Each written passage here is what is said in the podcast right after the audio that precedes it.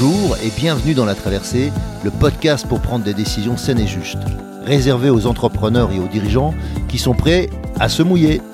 Je suis Hervé Franceschi, auteur, coach, conférencier, explorateur de la joie et aventurier de l'entreprise. Deux fois par mois, nous allons explorer ensemble, au travers de contes initiatiques et avec mes invités, comment traverser vos difficultés, vos incertitudes, vos moments de solitude et aussi vos réussites vos euphories. Mes invités, des sportifs de niveau, des start à succès, des artistes reconnus, des dirigeants de grands groupes ou des personnes qui ont un parcours hors norme. À travers nos aventures, nous allons vous donner de l'énergie pour faire vos traversées.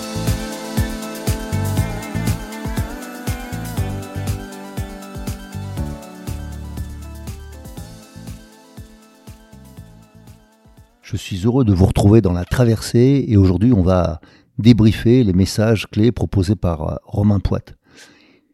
Alors, comment, comment on va réussir nos traversées? Eh bien, si on peut s'inspirer de ce que nous a proposé Romain, eh bien, c'était concernant la nécessité de se remettre en cause pour pouvoir prendre les meilleures décisions. Quelles sont les capacités ou comment mettre en œuvre cette capacité de remise en cause? Comment accompagner la performance dans un climat sain pour donner le meilleur de soi? C'est le deuxième point que je vous propose. Le troisième, c'est la notion d'équité et d'humilité. Rester euh, le plus équitable possible tout en peut-être euh, en l'alliant à l'humilité. Et aussi de savoir se préparer physiquement et mentalement. On avait parlé une fois précédente de la connaissance de soi, physiquement et mentalement. Ben là, c'est plutôt comment on se prépare une fois qu'on se connaît ou comment euh, on apprend à se connaître en se préparant aussi. De savoir rester froid et empathique face aux situations conflictuelles. Froid et empathique, peut-être que ça peut paraître euh, contradictoire. De la récupération, oui. Un vaste sujet, la récupération. De la gestion du moment présent. De la capacité à rester positif malgré les difficultés, les erreurs ou les échecs. Et on finira par un conte, comme d'habitude, qui là s'appelle Les quatre fils, toujours tiré du livre Quatre saisons pour trouver sa place dans ce monde.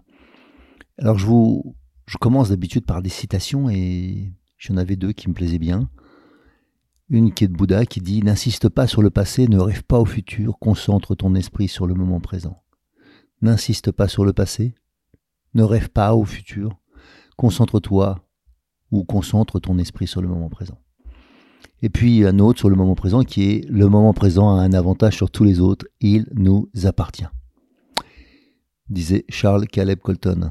Et donc pour moi, c'est le sujet d'aujourd'hui, c'est le moment présent. Et donc pour ça, on va commencer par la nécessité d'accepter de, se remettre en cause pour pouvoir prendre des bonnes décisions dans le moment présent. Et se remettre en cause, c'est pas euh, pas être euh, remis en cause systématiquement, loin de là. C'est accepter que par moments certaines leçons ne peuvent fonctionner que si je me remets en cause parce que je fais partie des éléments et pas le seul élément. Je suis co-responsable de ce que je vis, je ne suis pas le seul responsable. Et donc en étant co-responsable, ça veut dire que par moment, quand ça ne me convient pas, c'est quelque chose que je dois changer de moi, dans mon attitude, de mon comportement, c'est pas exactement ce que je suis, mais en tout cas ce que je fais, ce que je crois que je fais. Et donc euh, ça peut être un schéma mental qui a besoin d'être euh, revu comme un, je dirais tout simplement comme un logiciel qu'on accepterait de modifier eh bien, voilà, notre logiciel, c'est notre schéma de croyance. Et notre schéma de croyance, il s'impose à nous, quoi qu'il arrive. Et donc, il suffit parfois de changer un peu mon schéma de croyance pour me permettre de faire des choses qui ne fonctionnaient pas. Ce n'est pas euh, simplement se dire euh, euh, que tout va réussir quand tout va mal. Non, parce que ça, c'est vraisemblablement du déni ou du mensonge. Mais simplement commencer à dire jusqu'à présent, jusqu'à présent, je ne suis pas arrivé. Jusqu'à maintenant, je n'ai pas su faire. C'est peut-être moins inéluctable que je fais toujours ce qu'il faut pas, je n'y arriverai jamais. Toutes ces phrases dans lesquelles, en fait, on se met dans un schéma qui ne peut pas changer. donc, l'opportunité, c'est d'accepter que ça peut venir de moi, d'accepter que ça peut venir de mon environnement et de moi conjointement. Et donc, cette conjoncture, on va dire, particulière, fait que euh, je n'y arrive pas, nous n'y arrivons pas. Et ça, c'est une acceptation de, ça. Et je pense que quand on est sur un terrain de rugby et qu'on doit effectivement interpréter euh, des, faits qui semblent euh, simples, mais pour autant, à la vitesse à laquelle ils se produisent, ça produit une complexité avec le nombre de, participants. Et bien donc, prendre les bonnes décisions n'est pas toujours simple, même s'ils sont aidés. Donc c'est accepter que par moment je me suis trompé, donc revenir dessus, même si c'est pas pour ça qu'il faut compenser, parce que sinon ça veut dire que j'ai commis une injustice et j'en remets, j'en commets une autre ensuite. Et donc euh, c'est un jeu d'injustice permanent. Donc ça veut dire qu'on peut plus vous faire confiance. Donc il est, nécessaire de rétablir de la confiance. Et la confiance en soi d'abord, de l'assurance, c'est-à-dire prendre des risques, et puis, euh, et puis trouver, euh, trouver le bon angle pour voir les choses, pour ressentir, pour savoir ce qui se joue. Voilà. Euh, et non pas euh, de reproduire des schémas qui font vivre des injustices justement à des personnes qui sont pas justes. Alors, se remettre en cause pour pouvoir prendre des bonnes décisions, idéalement les meilleures. Donc une autre, capacité aussi de, la remise en cause, c'est de la remise en cause des, des, des choses que j'ai mis au-dessus de moi, que j'ai donc une sorte de loyauté inconsciente à, des personnes, à des situations, à des, je sais pas, à des principes ou à des schémas.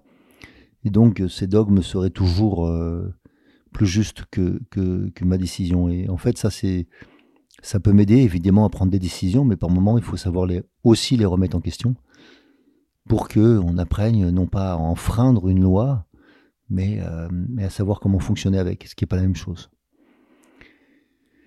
et y compris s'apercevoir qu'une loi n'est pas juste et, donc euh, la faire amender. Voilà. C'est aussi une remise en question que pour celui qui peut-être l'a fait voter, accepter que, qu'il la fasse changer. Accompagner la performance dans un climat sain pour donner le meilleur de soi. Je trouve que c'est intéressant de se poser la question en fait de est-ce que la performance peut naître dans un climat malsain? Est-ce que la performance, euh, c'est-à-dire le, donner le meilleur de soi, peut, intervenir quand je n'ai pas une connaissance de, moi. Et donc, c'est des, questions dans lesquelles, euh, s'il n'y a pas d'accompagnement, s'il n'y a pas de suivi de la performance, eh bien, on a du mal à voir en fait qu'est-ce qui, euh, évolue. Et souvent, bah, c'est parce qu'on ne mesure pas ce qu'on fait. Donc, quand on veut progresser fortement, par exemple, comme dans le sport, mais il y a beaucoup d'endroits dans l'art où on fait ça régulièrement aussi, mais dans plein de moments dans la vie où on veut progresser sur soi ou sur, son travail, eh bien, il est nécessaire de pouvoir le mesurer. Alors, même si c'est euh, pas quantitatif, par exemple, je ne sais pas, euh, la qualité du son, est-ce que je la mesure avec des fréquences? Est-ce que je vais aussi la mesurer avec le plaisir, la satisfaction? Et donc, une question simple, sur une échelle de 1 à 10, j'en suis à combien de plaisir? Et si euh, le plaisir est important pour moi, je devrais le mesurer si, euh, je ne sais pas, la, complicité dans euh, la manière dont je joue, si je suis toujours musicien, est importante, je devrais la mesurer. Donc, qu'est-ce qui est, qu'est-ce qui est essentiel à la performance ou à ma propre performance? Et pour que je donne le meilleur de moi, et donc potentiellement au-delà de la performance habituelle, ou en tout cas une performance de haut niveau, ou bien formidablement mieux, l'état de grâce, eh bien, il est nécessaire de, de pouvoir euh, comparer, pas se comparer aux autres, mais se comparer à soi. L'erreur du, monde dans lequel on vit souvent, c'est qu'on a une compétition essentiellement tournée vers les autres, alors qu'en fait la compétition la meilleure, c'est celle avec soi-même. Parce que la compétition avec les autres amène aussi, aussi des frustrations, aussi beaucoup d'agressivité, aussi beaucoup de comportements qui ne devraient pas avoir lieu, mais qui ont lieu, qui sont euh, agressifs, euh, dangereux. Euh, le dopage en est, on est juste un exemple. Voilà. Et donc, euh, si, si je n'ai qu'à me comparer à moi, personne ne peut être ce que je suis. Donc, euh, c'est mon potentiel que je dois exprimer davantage. Et non pas euh, me comparer aux autres. Si je fais 1m60 ou je fais 1m90, bah, je fais 1m60 ou je fais 1m90. Et donc, pour moi, c'est toujours cette, comment dirais-je, image ou cette métaphore que la nature nous donne en permanence. Un poirier n'essaye pas de faire des pommes. Nous c'est impressionnant à quel point on n'est pas capable de savoir qui on est et on essaie d'être un autre.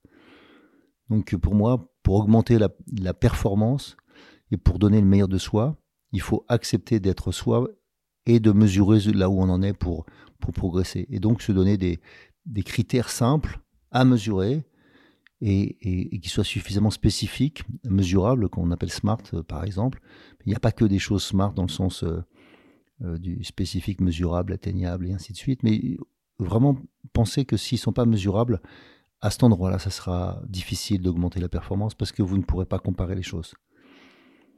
La deuxième chose aussi qui me paraît importante, c'est cette notion d'équité dont, Romain nous parlait. Est-ce que l'équité existe? Et là, dans l'équité, dans la performance, pour moi, ça a à voir avec euh, un haut degré d'exigence accompagné de bienveillance. Il n'y a pas de complaisance à avoir avec soi-même. Pour autant, si je ne suis que dur avec moi, intransigeant, ça tiendra qu'un temps. Et les performances baisseront. Parce que pour beaucoup de gens, les performances ne peuvent continuer que s'il y a du plaisir. C'est ce qui fait que des artistes, des, sportifs vont pouvoir pratiquer et pratiquer et pratiquer à haute dose ce qu'ils font et continuer à avoir du plaisir. Parce que dedans, il y a le plaisir qui donne du plaisir. Si je supprime la notion de plaisir, rapidement, il y aura de l'ennui et la performance baissera voire carrément euh, un arrêt.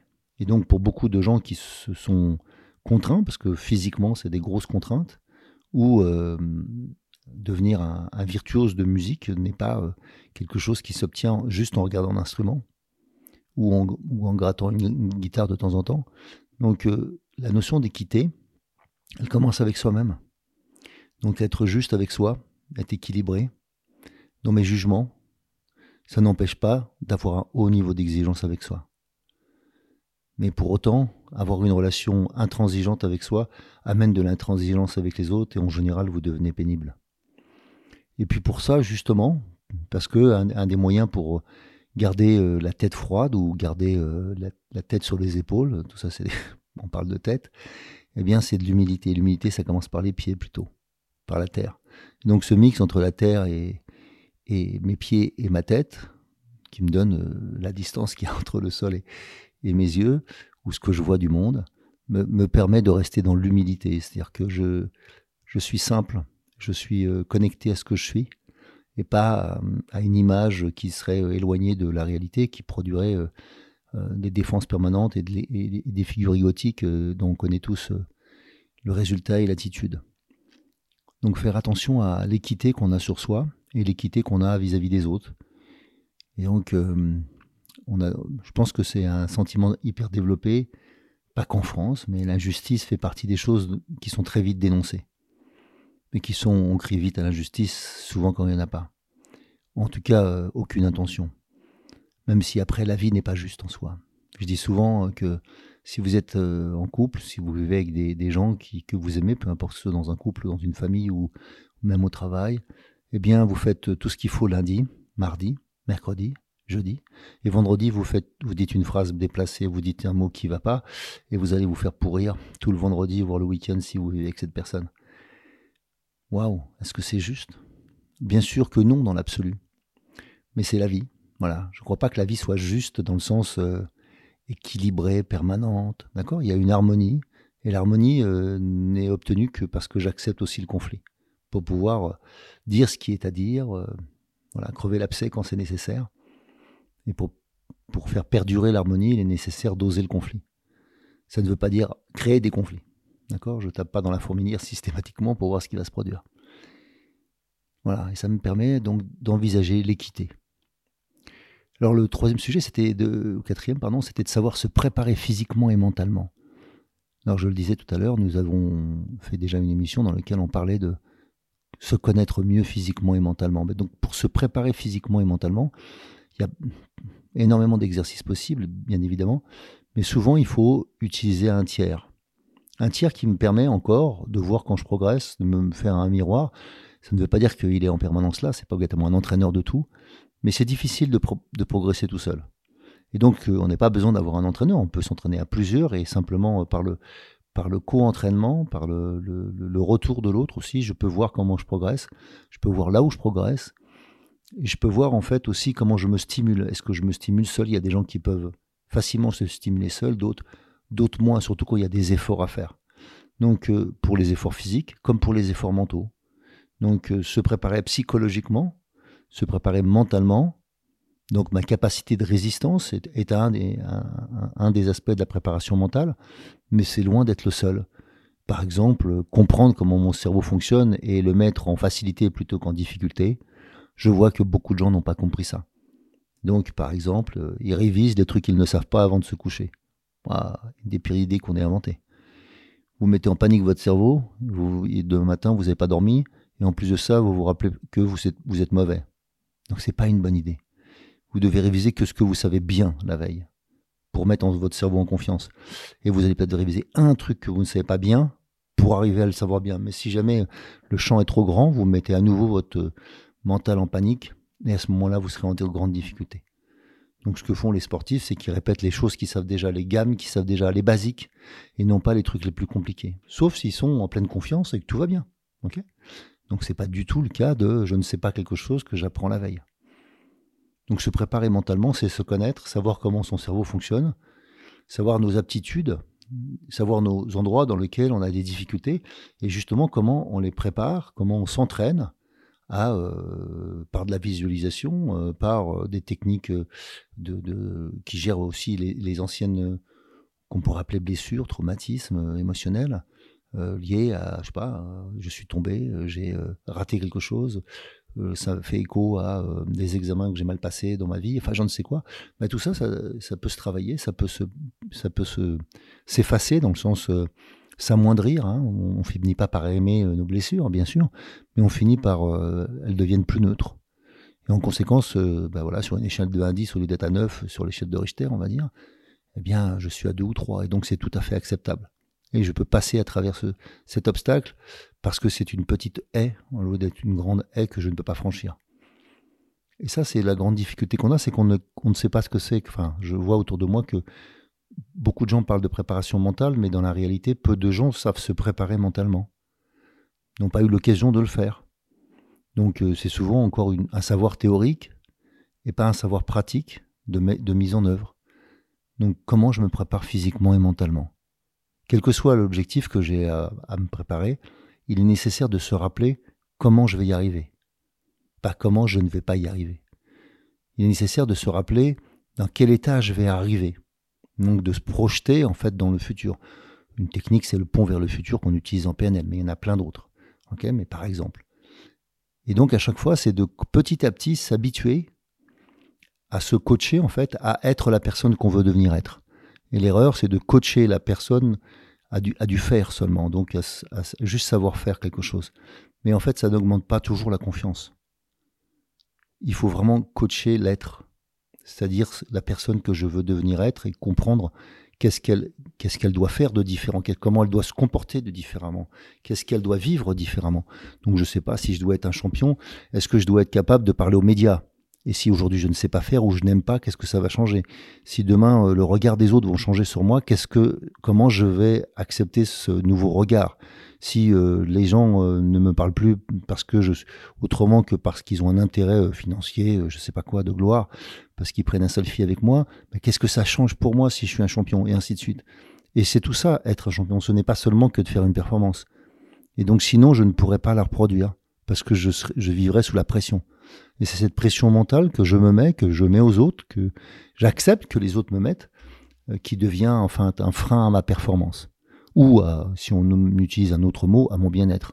Parce que bien évidemment que pour moi, la performance dans le bien-être n'a pas de sens. Même si je, je, comprends que certaines personnes sont prêtes à ça. Mais ce n'est pas quelque chose que je proposerais. Alors, si vous voulez faire de grandes traversées, préparez-vous physiquement et mentalement si vous voulez faire des petites traversées intenses aussi. Alors, savoir rester froid et empathique face aux situations euh, conflictuelles. Alors, pourquoi savoir rester froid? Parce qu'en fait, si euh, j'exagère ce qui se joue ou je fais du déni de ce qui se joue dans les deux cas, eh bien, je, ne je ne suis pas juste avec la situation. Je devrais comprendre la nature du problème qui se joue, et y compris que j'en fasse partie, et deuxièmement, être empathique vis-à-vis de la situation ou, de, des personnes pour que je puisse comprendre vraiment précisément ce qui, ce qui est à l'œuvre en ce moment. Et l'empathie, c'est un moyen pour, pour savoir ce que l'autre vit. Mais ce n'est pas de la sympathie. Il y a souvent une confusion entre empathie et sympathie. Et donc les gens qui sont très empathiques sont souvent en plus sympathiques, enfin développent euh, cette aptitude qui est la sympathie, et en conséquence mélangent les deux et donc vivent mal quand l'autre vit mal. Non, je peux ressentir que tu vis mal sans pour autant être mal. Je peux t'écouter et ensuite, à la suite de la séance, je, pas, ne porte pas sur moi la totalité, même le moins possible, de choses qui ne m'appartiennent pas, qui t'appartiennent. Sinon, à ce moment-là, tous les accompagnants sont des herpières et ils passent son temps à accepter ou à prendre sur eux le mal de l'autre. Et en fait, pour moi, c'est une grosse erreur. Sinon, ça veut dire que par exemple, quand vous allez euh, à l'hôpital voir quelqu'un qui va pas bien, est-ce que vous avez besoin d'aller plus mal qu'elle?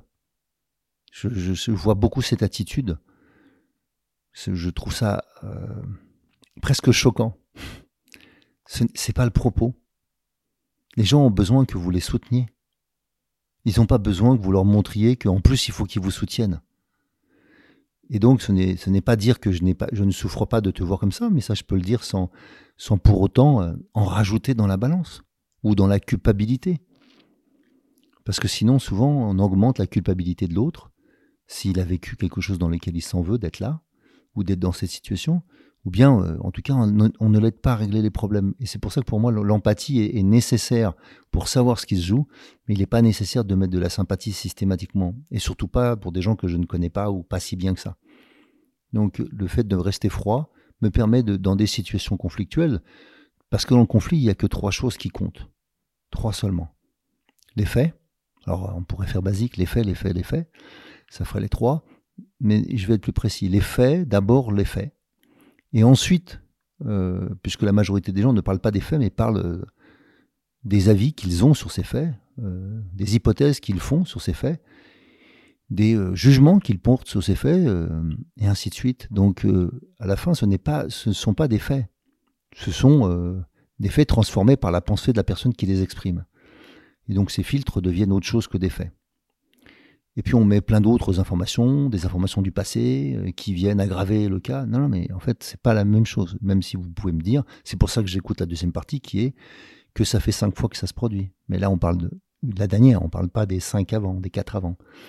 Donc le, but, c'est de comprendre que dans un conflit, souvent, on parle pas des faits, on parle que des avis, des jugements, des critiques, et ainsi de suite, au lieu de parler du fait, qui permet de rester sur le discernement de ce qui s'est joué et donc d'être juste. Et la troisième chose qu'il est nécessaire de parler, c'est le registre émotionnel, parce que le registre émotionnel me permet de savoir, encore une fois, euh, je prends la métaphore de l'échelle de Richter, sur une échelle de Richter de mon émotion, eh bien je suis à 9, ou je suis à 2. Et donc, bah, il y a un énervement à 9 qui est peut-être pas fréquent, euh, qui est peut-être pas fort à 2. Euh, voire on en est à la colère. Et, encore plus si on en était à la rage, bah, il vaut mieux que je le sache parce que ça veut dire que on peut pas tarder il faut prendre une décision très rapidement, il faut séparer les parties, enfin je ne sais quoi. Et donc tout ça, ça va permettre de gérer le conflit. Et l'erreur, c'est de ne pas s'occuper de assez des faits pour être sûr qu'on parle de la même chose. Moi, j'ai tellement vu que en médiation, j'étais appelé et que les gens ne ne parlaient pas de la même chose. Et donc on n'était pas d'accord sur les faits au fond. Et ça, c'est la première chose, c'est être d'accord sur les faits. Est-ce qu'il s'est passé ça comme quelqu'un qui me dit je suis pas en retard alors qu'il est en retard et qui me dit bah, je, suis, ah bah, j'ai 15 minutes de retard. Donc dans la phrase retard, il y a 15 minutes de retard, il n'y a pas le mot retard. Bien sûr que si, donc il faut être d'accord sur les faits. Il y a un retard de 15 minutes. Peut-être que pour toi, c'est pas grand-chose. C'est un avis que tu portes. Mais il y a bien 15 minutes de retard. Et donc si je suis d'accord, on est d'accord sur les faits, on peut être d'accord sur ensuite les conséquences qu'ils ont. Avant, c'est très compliqué. Donc voilà, pour revenir à, à la discussion ou, ou au problème de est-ce qu'on peut prendre des décisions saines? Bien sûr. Pour ça, il faut souvent avoir une tête plus froide, pas en toutes circonstances, mais notamment en situation conflictuelle, et rester empathique. C'est-à-dire qu'il est nécessaire d'avoir une énergie de tête à cet endroit-là, et il est nécessaire d'avoir une énergie de cœur pour avoir de la compassion. Et idéalement, que le ventre, l'énergie du ventre soit calme. Parce que si on est déjà dans un volcan, c'est-à-dire que tout est prêt à péter, eh bien, le registre émotionnel euh, fera capoter le processus. Voilà ce que je voulais vous dire sur cet aspect-là. La récupération. Alors, pour revenir au moment présent, pour moi, c'est un des fondamentaux. C'est difficile de vivre le moment présent quand je suis toujours en train de porter le passé. Et ou, a fortiori, quand, le, futur est compliqué. Donc, euh, en permanence, on me sort cette phrase extraordinaire en français qui dit c'est la goutte d'eau qui fait déborder le vase. Waouh Mais il n'y a pas de goutte d'eau qui fait déborder un vase si le vase n'est pas déjà plein. Et le vase, c'est moi, c'est vous. Donc il faut juste vider notre vase. Et plus je vide mon vase, plus ça veut dire que j'ai récupéré, récupéré de mon état physique, mon état psychologique, mon état émotionnel, peu importe. En fait, il faut que je prenne conscience que c'est moi qui remplis mon vase, ou qui me laisse remplir mon vase par d'autres, et ou des situations que la vie se charge de me proposer, et qui me sont difficiles. C'est à moi de gérer ça. Personne d'autre peut le faire. Et après, je vais, je vais me plaindre qu'une goutte d'eau fait déborder ce vase et qu'elle justifie un comportement que j'ai qui est injuste ou injustifiable. Non, c'est juste moi qui m'occupe pas de moi. Et que je comprends pas qu'à ce moment-là, c'est de la lâcheté ou que c'est de la, de la constance, de l'inconscience de ce qui se joue, eh bien, je, ne vais pas, je ne peux pas être juste. Là encore, il y aurait injustice, puisque je reproche à un autre mon propre problème. Et donc la récupération, c'est un moyen pour, être de plus en plus prêt à, à accepter la vie et à bien vivre avec la vie.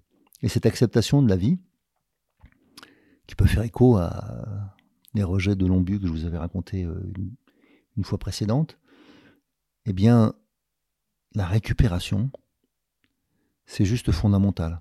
Et beaucoup de gens n'ont pas compris le processus de récupération. Ce n'est pas que dormir, ce n'est pas que prendre des vacances, même si prendre des vacances est essentiel. Vacancy, en, anglais, ça veut dire disponible aussi, et donc être disponible. C'est euh, avoir cet espace intérieur, extérieur, dans le temps. Et beaucoup de gens me disent, mais le temps, c'est un luxe que je n'ai pas. Je ne crois pas que ça soit vrai. C'est un luxe que je ne prends pas. Ça ne veut pas dire que c'est toujours le cas. Mais on a le temps de faire un sourire aux gens. On a le temps de se détendre soi-même, c'est ça, un sourire, se, détendre aussi soi-même. Il faut 17 euh, muscles pour sourire, et il en faut euh, plutôt 40 pour, pour faire la gueule. Donc, euh, c'est quoi le plus difficile?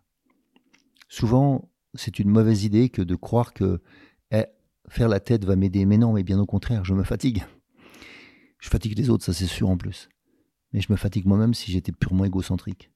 Donc, euh, avec cette vision, je vous propose simplement d'oser récupérer, d'oser laisser de la jachère, d'oser des temps de repos, et donc de les mettre dans vos agendas, de les mettre dans votre vie, de laisser des temps qui sont qui permettent de, s'ennuyer à nouveau, comme on dit, de, pouvoir être euh, entre deux états, non actifs, pas encore peut-être dans le rêve. Voilà. et ce n'est pas que dormir. Même si bien sûr euh, la récupération, dormir fait partie de la récupération. Et bien dormir euh, est, un problème pour beaucoup de gens qui ne connaissent pas euh, souvent comment bien dormir, c'est-à-dire comment on fait pour dormir, comment on fait pour récupérer, dans quel état je dois être. Donc physiologiquement, il y, a, plein de réponses à ça. je ne parle pas de gens qui sont en très mauvaise santé ou qui ont des gros problèmes de sommeil associés à un stress phénoménal, mais sinon, gérer son stress fait partie de, des choses qui vont faire que vous pourrez euh, dormir mieux, savoir quand est-ce que votre train passe, et que si vous avez raté votre premier, votre premier train, et eh bien en fait le deuxième est déjà moins récupérateur que le premier, donc euh, vous dormez en gros euh, sur la place de dormir dans le train, vous dormez sur les traverses, et donc vous récupérez pas. Voilà, donc le temps, enfin savoir choisir ses, ses créneaux pour dormir n'est pas neutre. Et c'est pour ça que quand on dort trop longtemps, en fait, souvent, on n'a pas bien dormi, on ne s'est pas endormi quand il fallait, mais on reste longtemps au lit. Et en fait, on n'est pas dans un processus de récupération, on récupère de moins en moins. C'est presque un gain négatif, on finit par se lever en ayant l'impression qu'on est plus fatigué que quand on s'est couché. Si c'est le cas, c'est que vraiment, il y a, des choses comme ça qu'il faut, qu'il faut que vous gériez. Donc la récupération, c'est un des moyens d'être dans de rester dans une forme de, de, de présence à soi, donc euh, si je veux vivre le moment présent, il faut que je sois présent à moi. Sinon, ça veut dire que tout ce qui est autour de moi me perturbe. La gestion du moment présent est essentielle. Donc elle passe notamment par euh, cette capacité à, être euh, soi-même au moment où je le suis. Et ça, ça demande souvent d'accepter de ne faire qu'une chose à la fois. Je ne sais pas si je taille un buisson, je suis dans mon jardin, eh ben, je ne fais que ça. Je plante quelque chose, je ne fais que ça. Je suis pas en train de penser à autre chose qu'à la plante. Ou à la limite, je pense à la plante, mais comment elle sera plus tard. En fait, le, fait d'être connecté à ce que je fais m'enrichit, m'habite, me, me nourrit. Alors que si je ne suis pas présent à ce que je fais, ce n'est que la réussite de l'avoir fait. Et donc, euh, c'est comme si j'avais une liste et je dis, bon, ça c'est fait, alors ça c'est fait, ça c'est fait. Mais ça, c'est pas la vie, ça. C'est pas d'avoir coché des cases. J'ai fait ça, moi, dans ma vie. J'ai coché des cases. C'est une grosse erreur. Enfin, voilà. Non, c'est pas une grosse erreur dans l'absolu parce que ça m'a permis de comprendre. Donc, nos erreurs, une fois de plus, sont une opportunité de comprendre des choses. Donc voilà, j'ai fait, ce type d'erreur. Voilà, mais j'ai pas envie de, faire des fautes, c'est-à-dire répéter mes erreurs. D'accord? Une erreur n'est en soi qu'un un moyen d'apprendre quelque chose. Une faute, c'est une, erreur répétée. Donc, je n'ai pas envie de faire des fautes. Même si, même si, euh, même si comme disait, euh, euh, ça va me revenir, il faut accepter les fausses notes. Donc, le fait d'accepter simplement, d'oser être présent à soi, nous permet d'accepter en fait notre vie et euh, quand je ne suis pas présent à moi, je ne peux pas la gérer. Parce que essayer de respirer dans le futur, ou essayer de respirer dans le passé, ben, c'est pas possible. Donc c'est ce qu'on fait à chaque fois qu'on va trop dans le futur ou qu'on va trop dans le passé. Eh bien, on se met en apnée et donc euh, on se met pas en mode récupération, au contraire. Là, on se met en mode difficulté. Et notre, on fatigue notre corps, on fatigue notre esprit, on n'oxygène plus, on oxyde, au contraire. Et donc, euh, ben, ça produit pas du tout ce que j'espérais. Et donc le dernier point, c'était de rester de, de, développer ma capacité à rester positif malgré les difficultés, malgré les erreurs ou les échecs. Et eh bien justement, un des moyens simples, c'est d'être dans le moment présent pour que je puisse me contenter dans le sens apprécier, pas dans le sens de ça me suffira, j'ai rien besoin de plus. Parce que c'est vrai parfois, mais parfois effectivement on avait, on attendait quelque chose de mieux. Simplement, est-ce que je vise l'idéal que je n'atteindrai jamais, ou est-ce que je peux accepter l'optimal, c'est-à-dire une version euh, que j'appellerais euh, acceptable, qui me convient et avec lequel je peux vivre et qui est plus que ce que j'avais avant? Donc on peut aussi évoluer, augmenter et peut-être que des fois c'est de la sobriété la bonne réponse. Donc euh, c'est comme face à un repas où dans lequel on veut goûter tous les plats et on finit pour pas se rappeler d'un seul. Ou alors juste du moment que j'ai eu après à vomir ou, ou je ne sais quoi, hein, si ça a déréglé votre, votre estomac et vos intestins. Donc le but, c'est plutôt de se rappeler que pour rester positif euh, dans les échecs, il faut, que, il faut vider votre vase. Deuxième chose, il faut se centrer sur euh, ce sur quoi vous avez les moyens de bouger les choses et pas ce sur quoi vous n'avez pas les moyens de bouger. ça renvoie au, hein, des contes aussi des, des, trois portes euh, de la sagesse que j'avais rencontré, je crois, pour, le, pour Johann Kalschmann. Eh bien, je vous incite à, rester positif, c'est-à-dire aller vers. Positif ne veut rien dire d'autre que aller vers. Négatif, aller contre. Donc quand c'est négatif pour vous, c'est que ça va contre ce, vers quoi vous voulez aller. Et donc restez positif, restez concentré sur ce que vous voulez. Ne parlez pas en permanence de ce que vous voulez pas. Définissez ce que vous voulez à la place. Et des fois, on ne sait pas bien.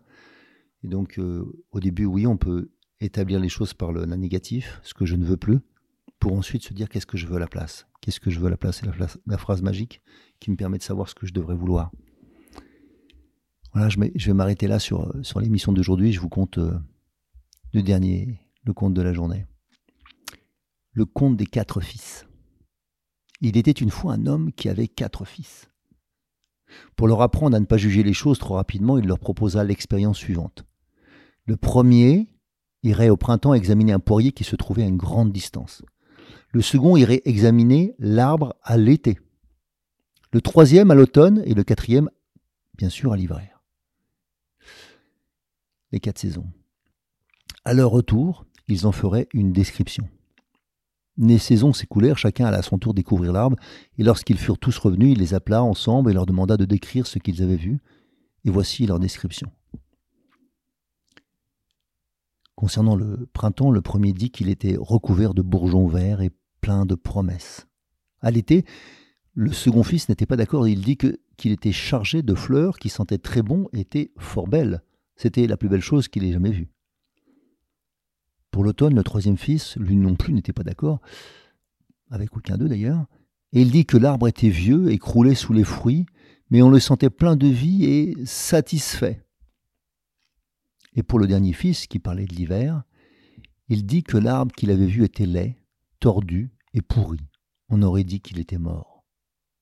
L'homme expliquait alors à ses fils qu'ils avaient tous raison, parce qu'ils avaient chacun vu une seule saison de la vie de l'arbre. Il leur demandera de ne pas juger de la valeur d'un arbre ou d'une personne seulement sur une saison. De même que le plaisir, la joie et l'amour que nous éprouvons dans cette vie peuvent seulement être mesurés que lorsque toutes les saisons sont passées.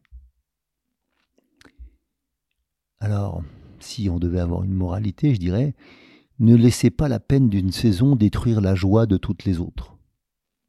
Je le redis, ne laissez pas la peine d'une saison détruire la joie de toutes les autres. Ne jugez pas la vie seulement sur les difficultés passagères. Traversez, traversez avec persévérance les mauvais moments et soyez certains que tôt ou tard des moments meilleurs viendront, d'autres traversées meilleures. Cherchez à entendre, à apprécier et à comprendre au lieu de juger. Cela devrait vous aider à voir plus clair, à prendre les bonnes décisions une fois de plus, et à apporter les meilleures solutions possibles à votre existence. À bon entendeur, salut. Si vous aussi vous vivez une traversée et souhaitez être soutenu pour arriver à bon port, alors embarquons ensemble. Je vous invite à postuler à mon programme d'Ultimate Coaching, un accompagnement personnalisé de haut niveau sur mon site hervéfranceschi.fr slash ultimate coaching. Ce programme s'adresse aux dirigeants et aux entrepreneurs désireux de se dépasser avec fluidité et simplicité. Par exemple, pour se préparer mentalement comme un sportif de haut niveau, ou bien pour être plus présent à soi et à son corps, ou encore pour développer performance, inclusion et bien-être dans votre entreprise.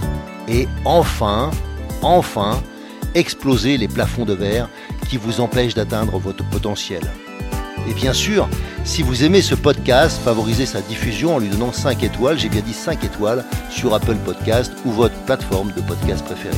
Et surtout, surtout, abonnez-vous pour ne manquer aucun épisode. Dans cette traversée, sortez vos cirés, ça va rincer.